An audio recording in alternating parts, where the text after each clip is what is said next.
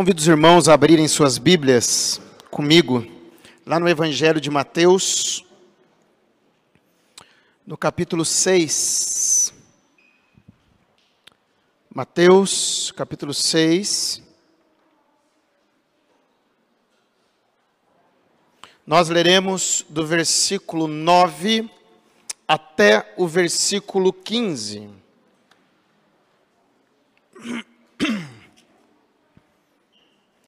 Vamos ler todos juntos? Na nova versão internacional, eu sei que talvez é um pouco diferente do que nós estamos acostumados, mas é a oração do nosso Senhor que diz assim: Vocês orem assim: Pai nosso que estás nos céus, santificado seja o teu nome. Venha o teu reino, seja feita a tua vontade assim na terra como no céu.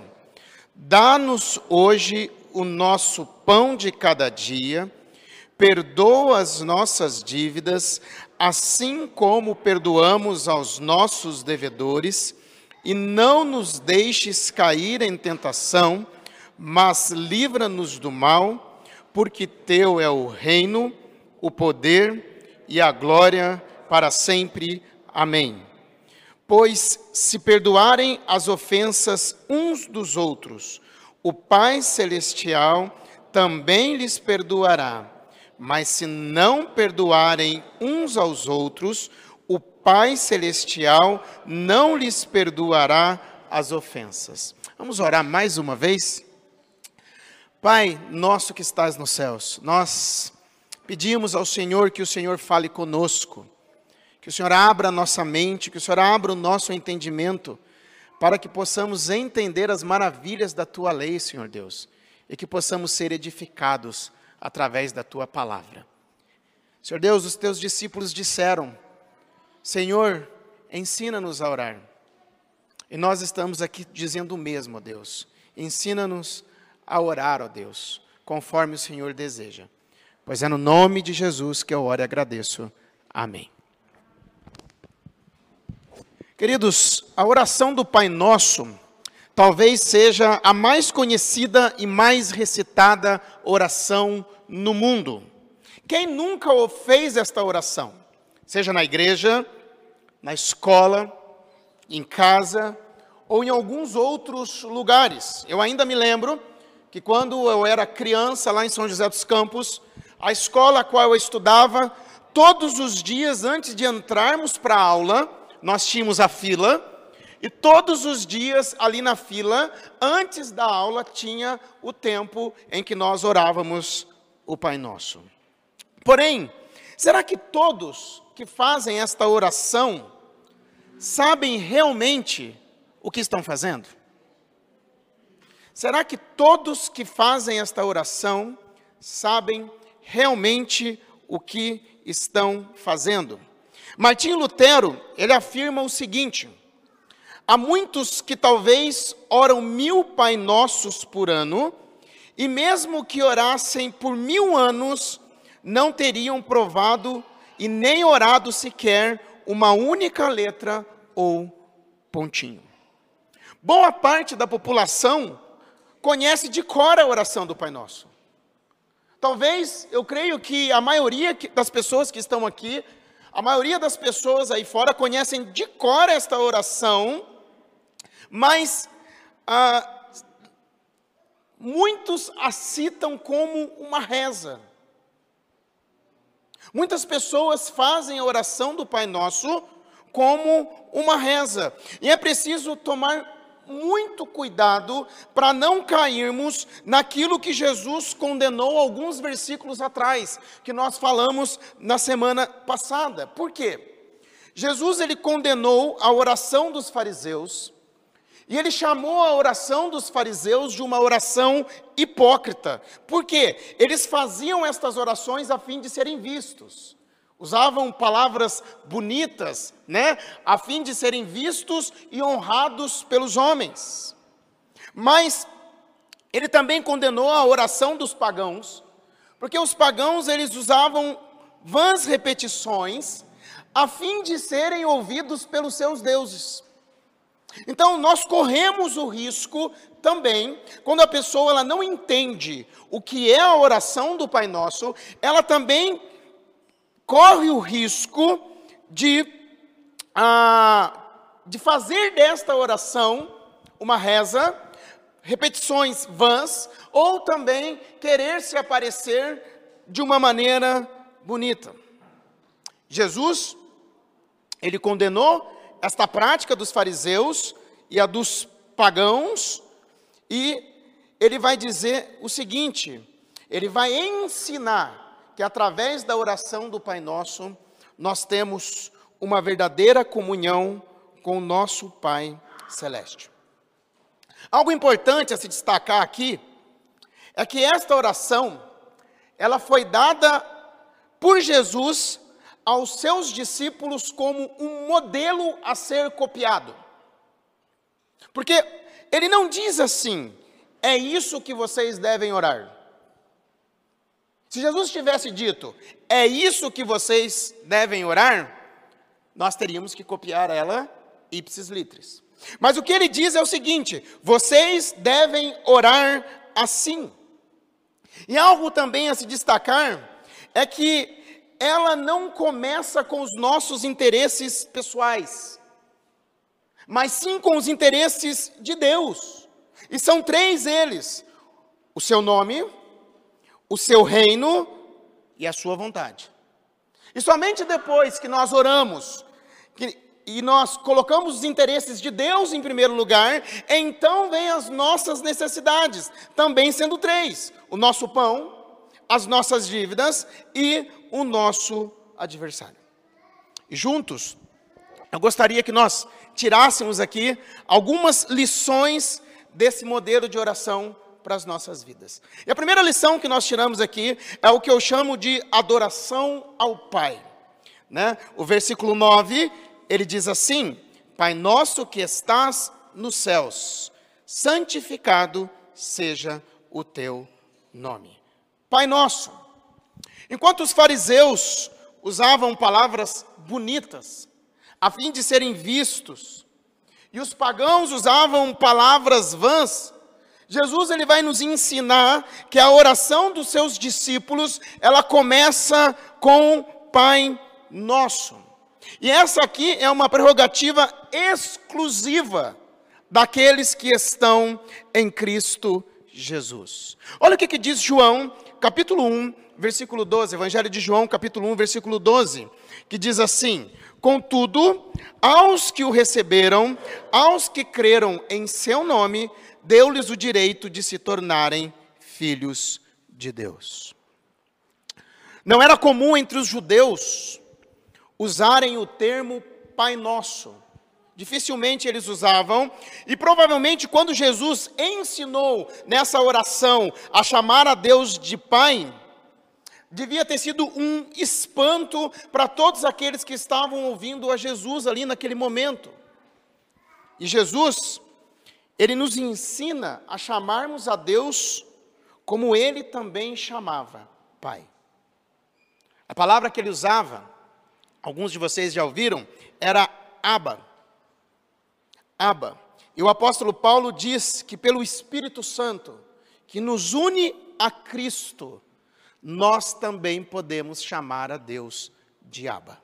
Olha o que, que diz lá em Romanos 8, versículo 15: diz assim: Pois vocês não receberam o espírito que os escravize para novamente temer, mas receberam o espírito que os adota como filhos, por meio do qual clamamos Abba, Pai. O interessante dessa expressão, aba, é que ela foi tomada por empréstimo de um linguajar de criança. É mais ou menos o nosso papai ou paizinho. É mais ou menos o nosso papai ou o nosso paizinho. Quem assistiu aqui, Jesus falava aramaico. Quem assistiu o filme. Ah, Aquele do Mel Gibson? Paixão de Cristo. O filme começa com Jesus orando no jardim de Getsemane. E vocês podem prestar atenção que ele está orando em aramaico. E a primeira palavra que ele fala é Ab. Pode olhar, pode prestar atenção se você aguentar assistir o filme, né? Pode olhar lá que Jesus ele começa com a palavra Ab. Jesus, ele se dirigia a Deus como uma criancinha se dirige ao seu pai, com a mesma simplicidade íntima. E ele diz que os seus discípulos têm este mesmo privilégio. Às vezes a gente olha para Deus meio, né? O sargentão que está lá no céu. Às vezes, quando a gente olha para alguém chamando a Deus de paizinho, a gente tem vergonha, achando que é intimidade demais. Mas o próprio Senhor Jesus se dirigia a Deus como uma criancinha, e ele fala que nós temos o mesmo privilégio. Pai nosso, que estás nos céus. Enquanto o Pai Nosso fala da qualidade e da profundidade do amor de Deus para com seus filhos, que estás nos céus, coloca diante de nós o fato de que o nosso Pai é divino, Ele é grande, Ele é um Deus eterno, um Deus infinito e um Deus poderoso. E este Pai que está lá nos céus, num lugar de honra e de majestade, Ele é um Pai presente e atento aos seus filhos. Esteja certo de que não há pai melhor, nem um pai mais profundamente comprometido com o bem-estar de seus filhos e filhas, ou mais sábio e generoso em promover o bem-estar do que Deus, o Criador. Por isso o nome dele deve ser adorado, santificado, reverenciado por nós.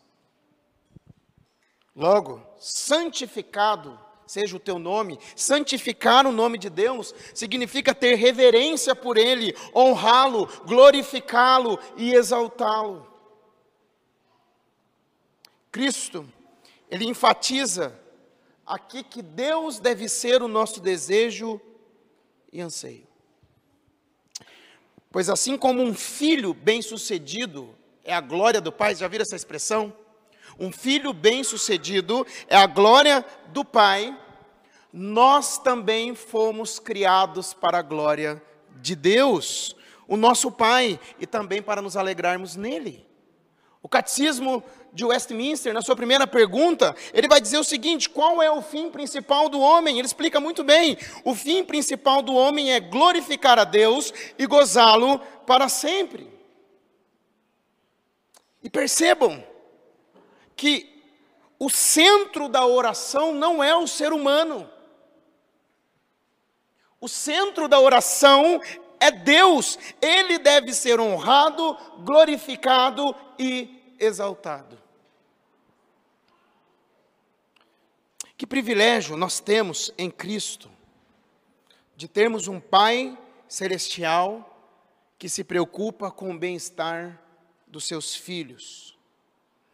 Quantas vezes eu estou indo para o mercado, meus filhos pedem para ir comigo. Pai, eu quero ir com você. Hoje, no horário do almoço, eu saí para comprar um frango. A Giovana já veio todo sorridente, porque ela viu que eu botei a máscara e queria sair. Aí lá vai eu pegar carrinho para levar a Giovana. Aí vem o Luquinhas atrás, papai, eu também quero ir. E ele veio comigo, ou às vezes eu estou no meu quarto assistindo TV ou lendo, os meus filhos chegam ali, se assentam para conversar, ou às vezes para ficar quietinho ali do meu lado junto com o pai. E cá entre nós, nós que somos pais, nós amamos quando os nossos filhos fazem isso quando eles têm alegria em estar conosco, em brincar conosco, em conversar com a gente. O pai ama quando o filho faz isso, mas a gente percebe uma coisa: o filho tem prazer de estar com o pai. O filho tem prazer de estar ali junto ao seu pai. E eu pergunto para você: como tem sido a sua comunhão e intimidade com Deus? A de um pai e de um filho? Você tem prazer em estar com o Pai Celestial? de conversar com o Pai Celestial. Talvez você diga o seguinte: mas olha, pastor, eu nunca tive um bom relacionamento com o meu pai ou com os meus pais. Eu nunca tive uma referência, mas em Cristo, Deus se torna um pai que nunca vai nos abandonar. O Salmo 27, versículo 10 diz assim: Ainda que me abandonem pai e mãe, o Senhor me acolherá. Que privilégio de chamar a Deus de Pai e ter intimidade com Ele. Isso é um privilégio.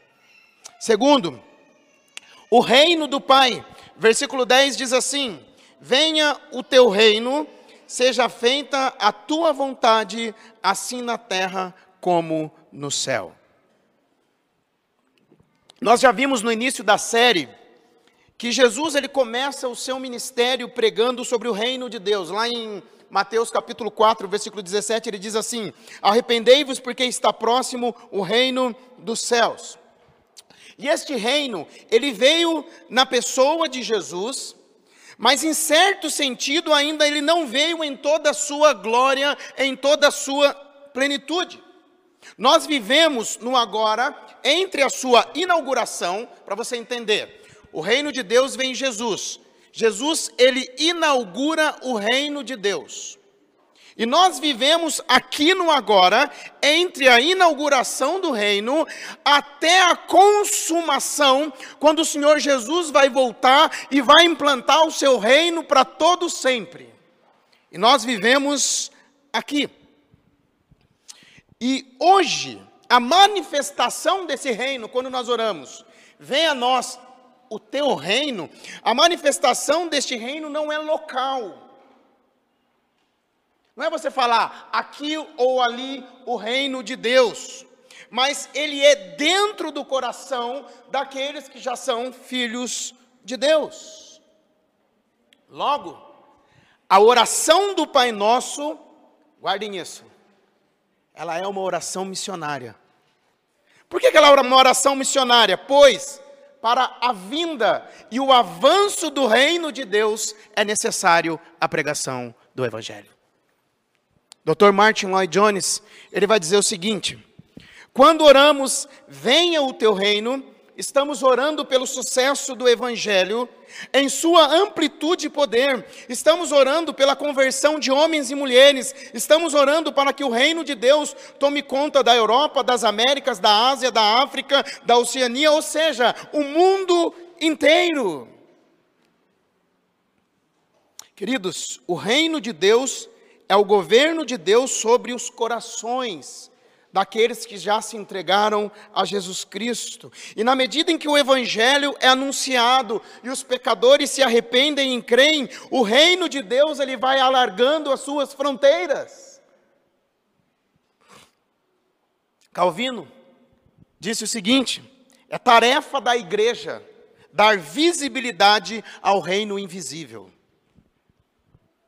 Tarefa da igreja dar visibilidade ao reino invisível. E nós faremos isso até o dia em que Jesus vai voltar e vai estabelecer o seu reino por completo e reinará para todo o sempre.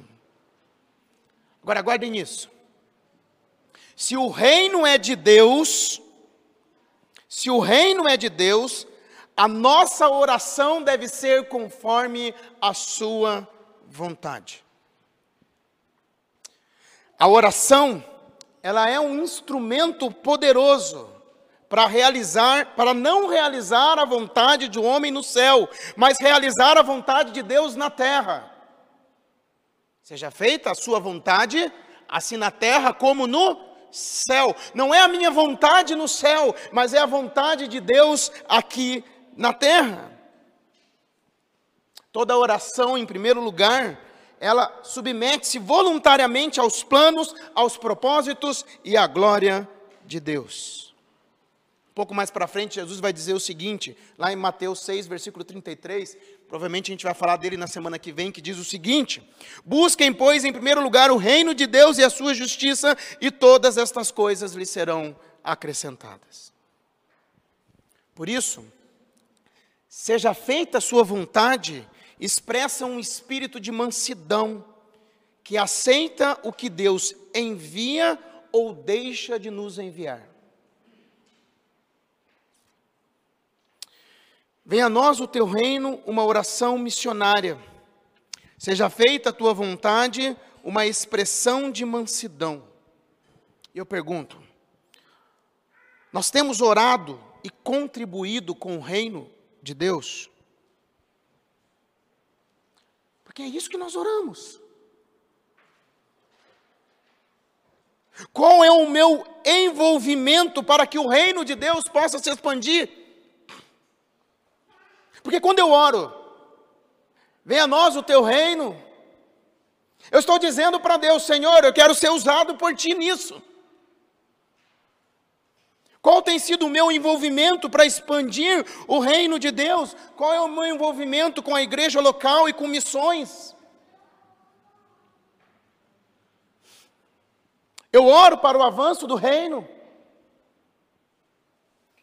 Você ora para que a vontade de Deus aconteça na sua vida.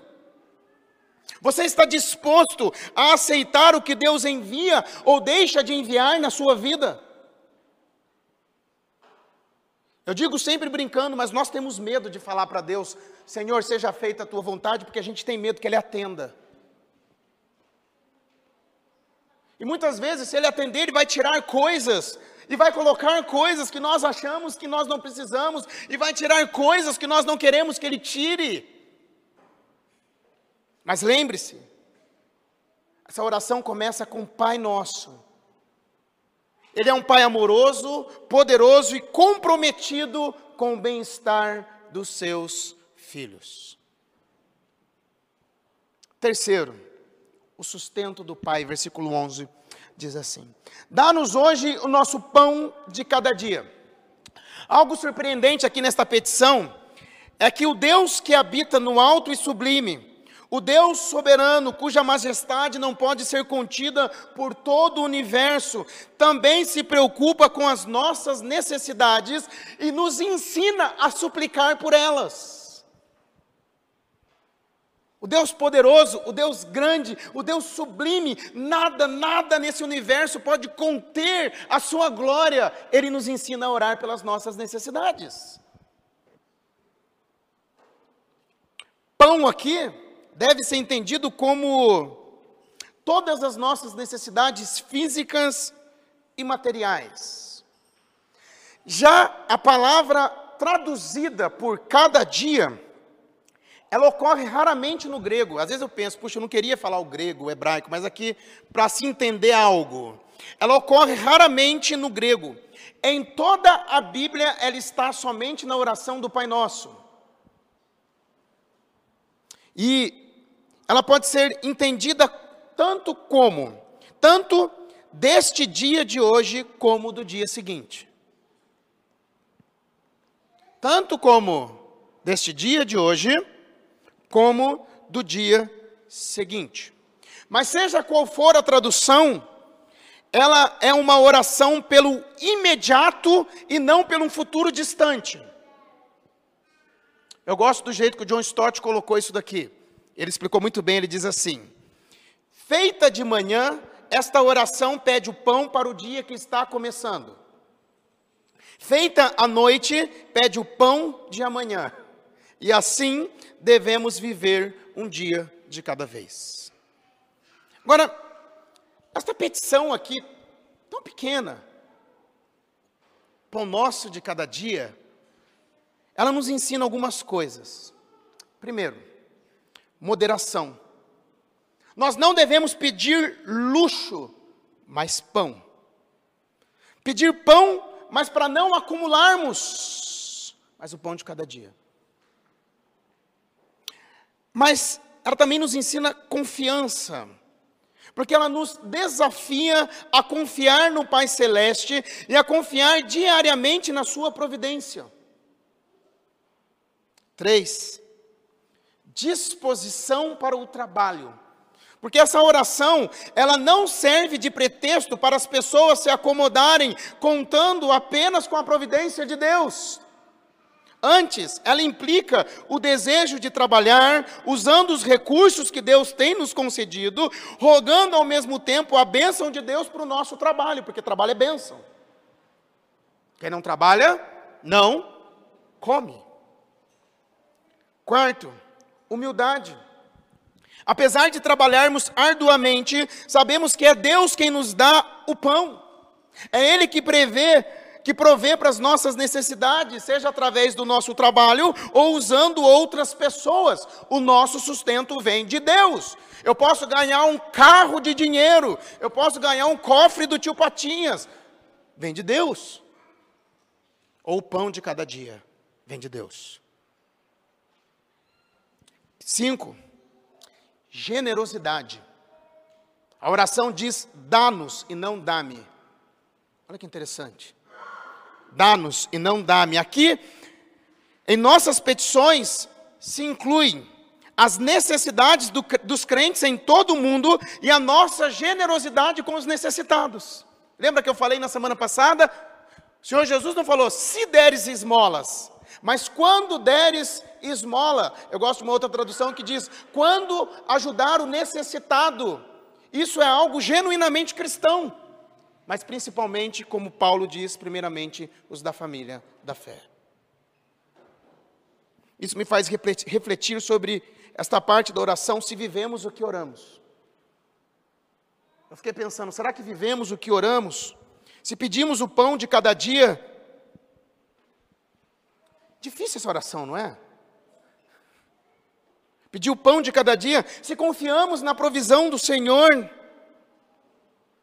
se temos disposição para o trabalho, se hoje eu reconheço com humildade que tudo que eu tenho vem do Senhor, e se também eu compartilho com outras pessoas, porque é isso que está embutido no pão nosso de cada dia. Quantas lições em um único versículo.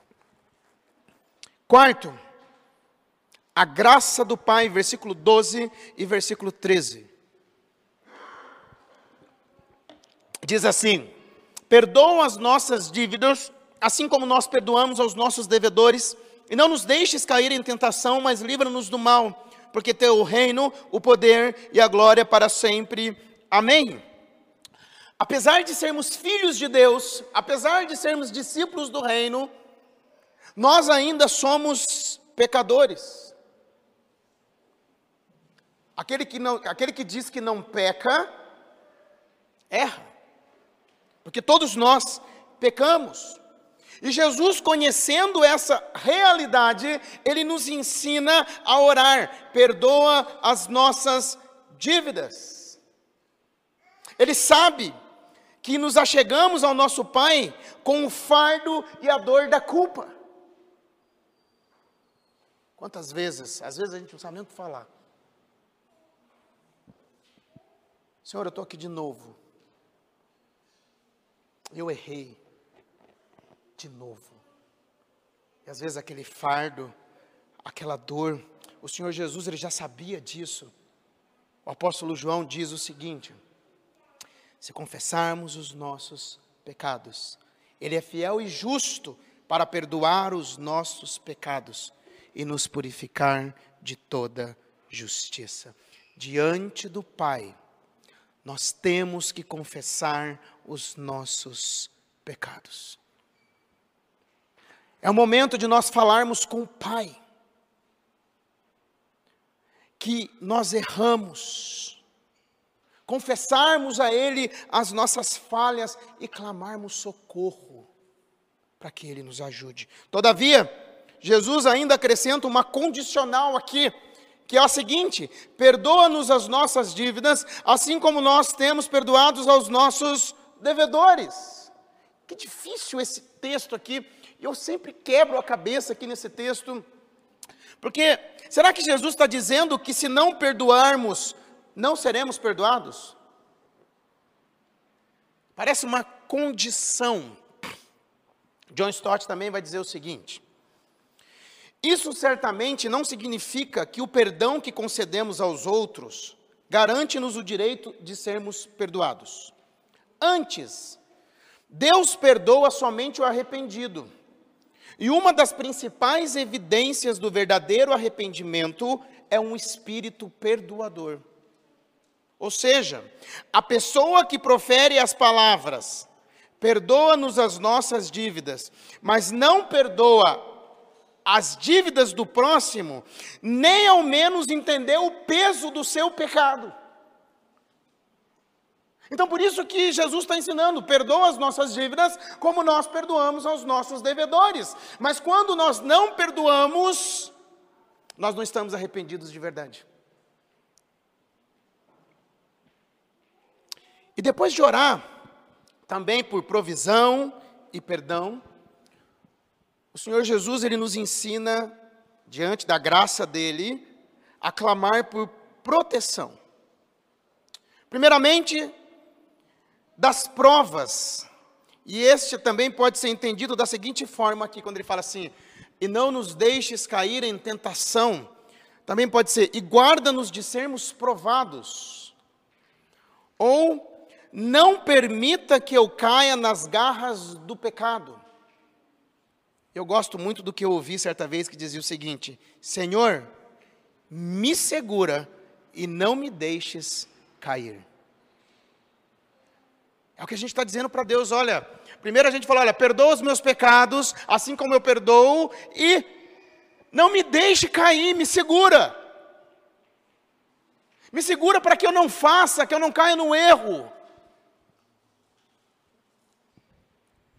O início da oração nos mostra que temos um Pai amoroso, a quem chamamos de Paizinho, que nos sustenta, que é perdoador, e agora nós rogamos a Ele, Pai, me segura. Qual o pai que não segura o seu filho?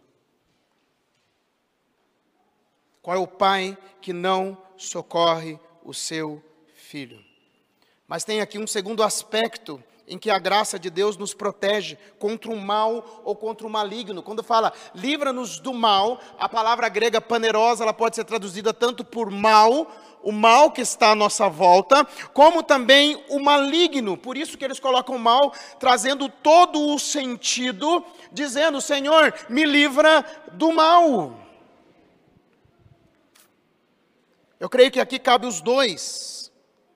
E aqui há uma promessa: que se nós buscarmos libertação do mal, nós encontraremos.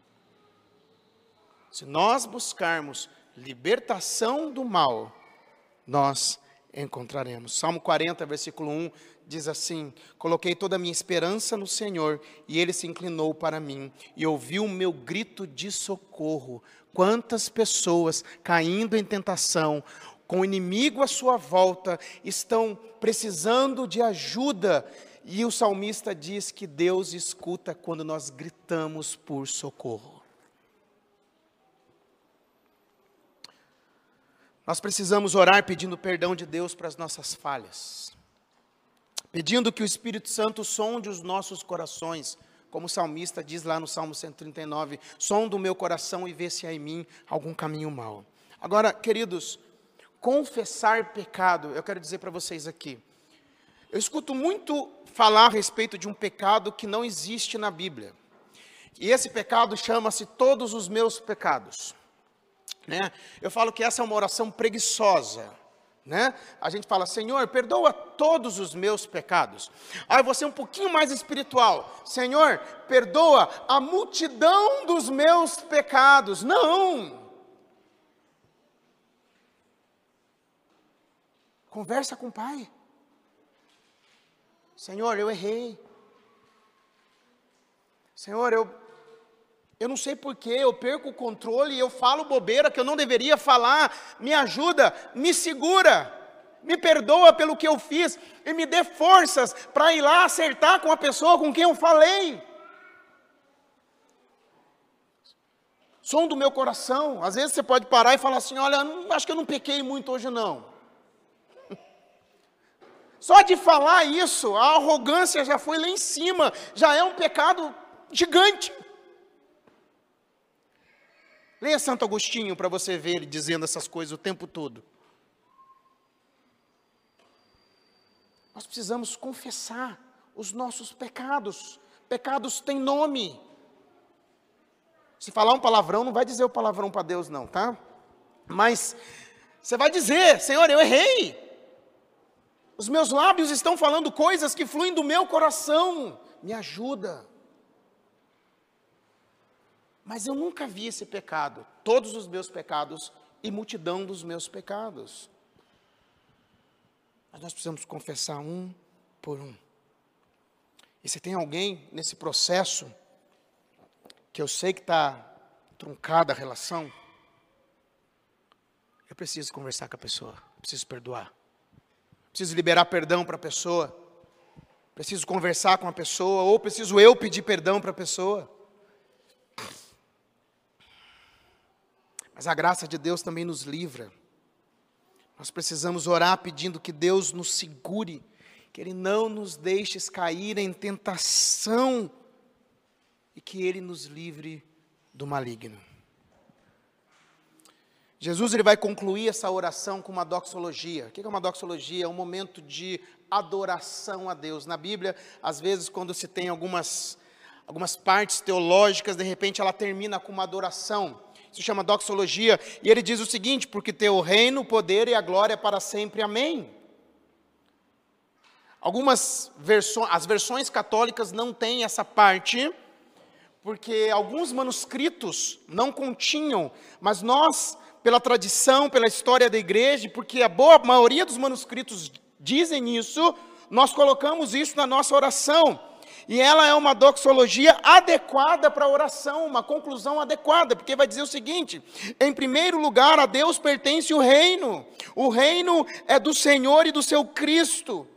O reino de Deus não é um reino político, nem um reino geográfico, é o domínio de Deus sobre todos os seus súditos. É o governo universal de Cristo nos corações dos crentes, porque tem o reino. Esse é o nosso Pai. O poder pertence a Ele, Ele tem todo o poder nos céus, sobre a terra, o seu poder é ilimitado e nada é impossível ao nosso Pai, nada. Em terceiro lugar, a glória. Deus não divide a sua glória com ninguém, somente a Ele pertence a glória.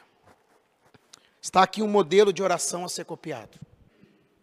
Um modelo de oração onde Deus está no centro, não é um homem. Deus está no centro desta oração. E que magnífico isso, nós falamos com Deus Todo-Poderoso. Nós conversamos com o Criador do universo, aquele a quem Nada é capaz de conter a sua glória e nós podemos chamá-lo de Pai e na intimidade, Paizinho. Que privilégio, que magnífica oração o Senhor Jesus nos ensinou. E eu creio que sim, nós podemos orá-la e decorá-la, precisamos. Talvez alguns aqui ainda não saibam de cor esta oração. Nós precisamos orá-la sim nós precisamos decorá-la, caso você não saiba, mas sempre lembrando que ela é um modelo de como nós devemos orar. Vamos colocar de pé?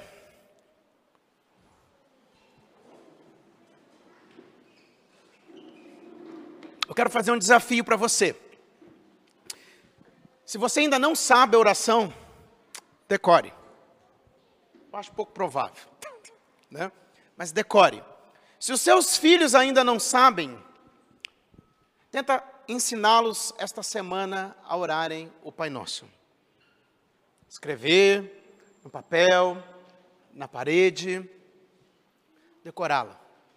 Né? Para que domingo que vem, nós vamos ter um culto de ação de graças aqui na igreja domingo que vem. E nós podemos juntos também mais uma vez, fazermos esta oração que o Senhor nos ensinou. Mas eu gostaria que nós terminássemos agora, mais uma vez, fazendo a oração do Pai Nosso, na NVI, tá bom? Vamos colocar aqui, porque senão vai dar, vai truncar tudo aqui a, a, as falas, né?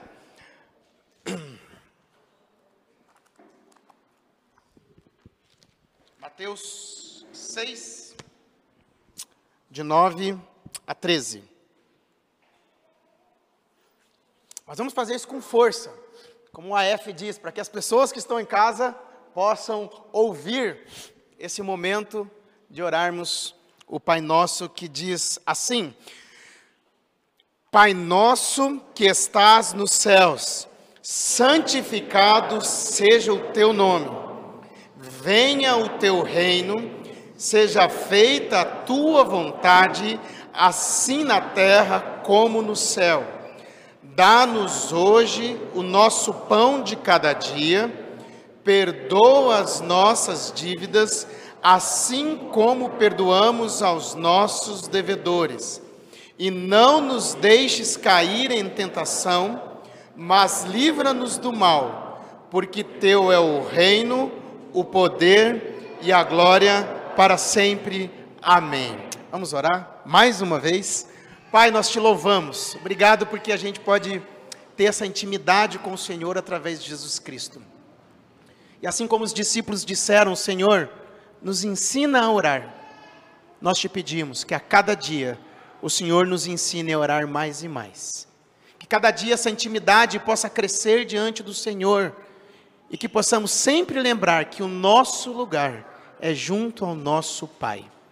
Obrigado por este momento, pois é no nome de Jesus que eu oro e agradeço. Amém.